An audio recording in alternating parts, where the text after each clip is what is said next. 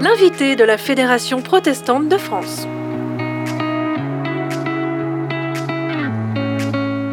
Bonjour à toutes et à tous, j'ai le plaisir d'être en compagnie de Nicolas Farelli. Bonjour. Vous avez 43 ans, vous êtes le tout nouveau président de la Fédération des Églises évangéliques baptistes de France, professeur associé de Nouveau Testament à la faculté de théologie libre de Vaux-sur-Seine, et enfin pasteur à Compiègne. Pour ne citer que les grandes lignes, Nicolas Farelli, ça vous arrive de vous ennuyer parfois? Oh, Pas très souvent, non, à vrai dire, euh, surtout ces derniers temps. C'est facile de jongler avec tous ces rôles différents? Non, non, c'est pas, c'est un apprentissage, bien sûr, euh, mais j'apprends et puis je, je, je m'éclate, à dire vrai. C'est vrai? Oui, oui. J'aime en quoi? Oh, J'aime ce que je fais, j'aime découvrir de nouvelles dimensions à, à mon ministère, euh, découvrir de nouvelles personnes. Euh, non, non, vraiment, je, je, prends beaucoup de plaisir à, à, à, faire ce que je fais en ce moment. Qu'est-ce que vous voulez apporter euh, spécifiquement avec ce que vous êtes, Nicolas Farelli, dans votre rôle de président? Ah, bonne question. Alors, euh, bon, j'ai plein d'idées, bien sûr, pour, euh, pour notre fédération et, et euh, euh j'espère euh, pouvoir imprimer une, une, une, vision, mais qui sera pas la mienne, qui sera celle de la fédération, mais voilà, d'encourager vraiment la, la, la fédération à, à se centrer sur euh, ce qu'elle désire pour les années à venir, sur ce qu'elle est, sur ce qu'elle peut apporter, mmh. et, et, voilà retrouver ou trouver euh, de, de, de, la joie dans, dans le service euh, pour toutes les personnes impliquées. Et je crois d'ailleurs que c'est un travail que vous proposerez de faire pour l'ascension 2022 parce que vous fêterez à ce moment-là donc les 100 ans de la Fédération oui. des Églises évangéliques baptistes de France. Oui. Euh, pourquoi ce besoin de repartir à, aux sources, euh, rechercher son identité, dire qui on est aujourd'hui, vers où on veut aller, pourquoi c'est important maintenant pour vous? Bon, c'est l'occasion des 100 ans, hein, bien sûr. Donc, nous avons choisi cette, cette thématique des racines et du zèle. Des racines, Joli évidemment. Titre. Oui, merci. euh, jeu de mots euh, déjà utilisé, mais en même temps, euh, voilà, qui fait son effet, je pense. Euh, donc c'est l'occasion des 100 ans de, de, de, revisiter notre histoire, pas pour revivre dans le passé justement, mais pour euh, prendre conscience de ce que nous sommes aujourd'hui, notre identité, et puis euh, réfléchir à la suite, aux années qui viennent, qu'est-ce que nous voulons être dans les 2, 5, 10, 100 ans euh, à venir, quel, quel nouveau projet, quelle vision pour, pour l'avenir? Alors si les baptistes s'interrogent sur leur identité, parfois à l'extérieur, on se demande un peu qui sont les baptistes. Euh, parfois même des protestants euh, ignorent un peu l'histoire des baptistes et encore plus de la société. Euh, ces 100 ans de la Fédération des Églises évangéliques baptistes de France nous parlent aussi donc du baptisme. Est-ce que vous pouvez nous dire deux mots sur ce courant protestant? Oui, c'est un très très ancien courant protestant hein, qui a plus de 400 ans maintenant.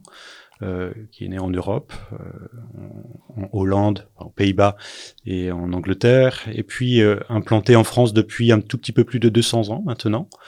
Euh, donc un, un, courant qui, qui met l'accent sur la, la foi personnelle des personnes, des croyants, qui deviennent membres de l'Église à part entière de par leur profession de foi.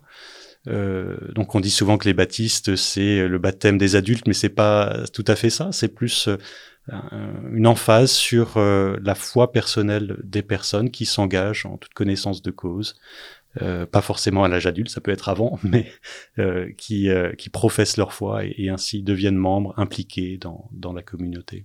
C'est vrai qu'on pense souvent au baptême d'adulte, ouais. parce que baptiste porte oui. le nom du baptême quand même. Oui, oui, oui.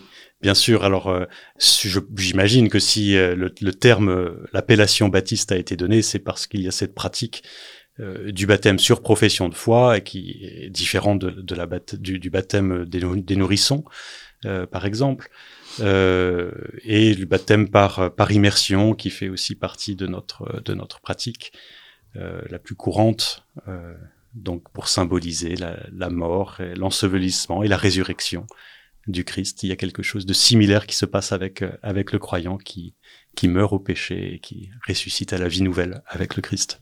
Et on peut citer aussi euh, un baptiste très connu pour ceux qui, qui veulent découvrir un peu ce qu'est le baptisme. Par exemple, Martin Luther King. Voilà, par exemple. Et oui. Au hasard. Grand, grand personnage, euh, grande figure du, du baptisme, un pasteur baptiste lui-même.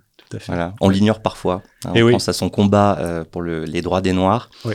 mais on oublie un peu aussi ce, ce caractère religieux, baptiste. Donc quand on parle Tout des évangéliques en France, il faut se souvenir aussi euh, de ces grands hommes qui ont fait le monde. Et oui, et oui, oui. Et ils ont marqué leur histoire et, et, c- et c'est leur foi qui les motivait, hein, très ça. clairement. Dans le cas de, de Martin Luther King, euh, c'était, euh, on ne peut pas séparer l'homme de sa foi et, et son engagement de sa foi.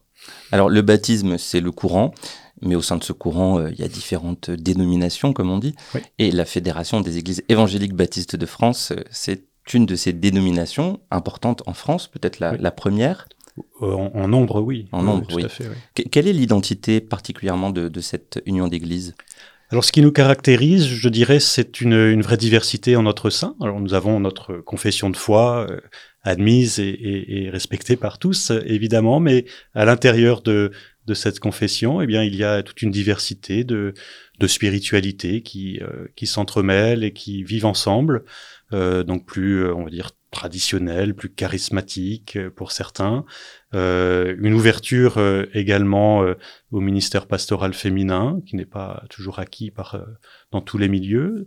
Euh, voilà, une ouverture au monde. Et puis, ce, ce sentiment de, d'avoir à jouer un rôle de passerelle entre la mouvance évangélique à laquelle nous appartenons, que nous aimons, et puis euh, euh, la mouvance plus euh, luthéro-réformée, euh, avec qui nous avons des liens historiques, euh, notamment au sein de la fédération protestante, et que nous aimons et respectons aussi. Donc voilà, faire, euh, faire ce pont nous semble, nous semble important, euh, encourager le dialogue, euh, le respect mutuel, etc.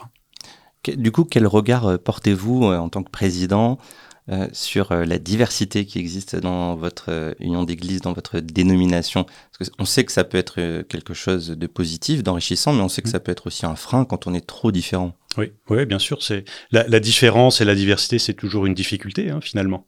Mais elle est belle cette difficulté. Elle, elle, elle encourage à la croissance, euh, à la connaissance de l'autre, au respect de l'autre. Mais ça se fait bien sûr parfois à travers euh, peut-être pas des conflits, mais enfin des, incompréhensions, des malentendus qui peuvent exister. Oui. Donc c'est du c'est du travail. De toute façon, c'est du travail, mais c'est mais c'est beau et c'est nécessaire. Je crois que ça nous fait ça nous fait grandir. Alors au sujet de la diversité du monde protestant et du monde évangélique, la fédération euh, a publié euh, récemment les actes du colloque de 2019 sur les évangéliques de la Fédération protestante de France.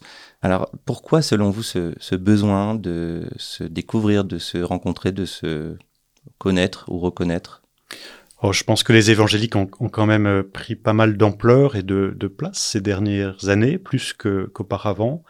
Euh, la mouvance évangélique grandit en France et elle est assez diverse euh, et, et pas forcément toujours connue dans toutes ses dimensions. Donc il y a eu cet effort de fait d'apprendre à connaître euh, cette mouvance dans ses, dans ses différences avec la mouvance luthéro-réformée et puis pour voilà, mieux connaître, mieux comprendre.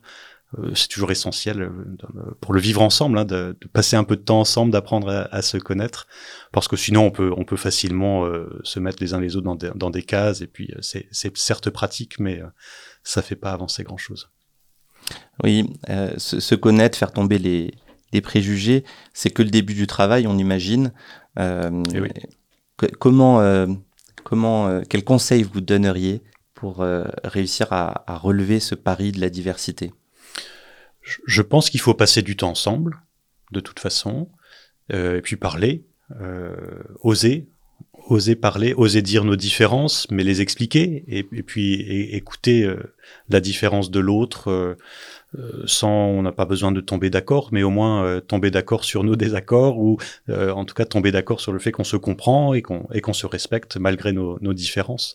Donc ça, ça me semble vraiment important d'apprendre à passer du temps ensemble, tout simplement, et, et, et oui, se respecter vraiment. Mais ça, ça se fait en dialoguant, ça se fait- justement en passant du temps ensemble, peut-être même en, en- en lisant les Écritures ensemble, en priant ensemble, parce que c'est là qu'on on réalise que l'autre, euh, oui, il est, il est différent, il croit à des choses différentes parfois, mais, mais on se retrouve euh, sur l'essentiel, et puis on, peut même être euh, impressionné par l'autre, qui, dans sa différence, m'apporte quelque chose de beau que je ne connaissais pas avant.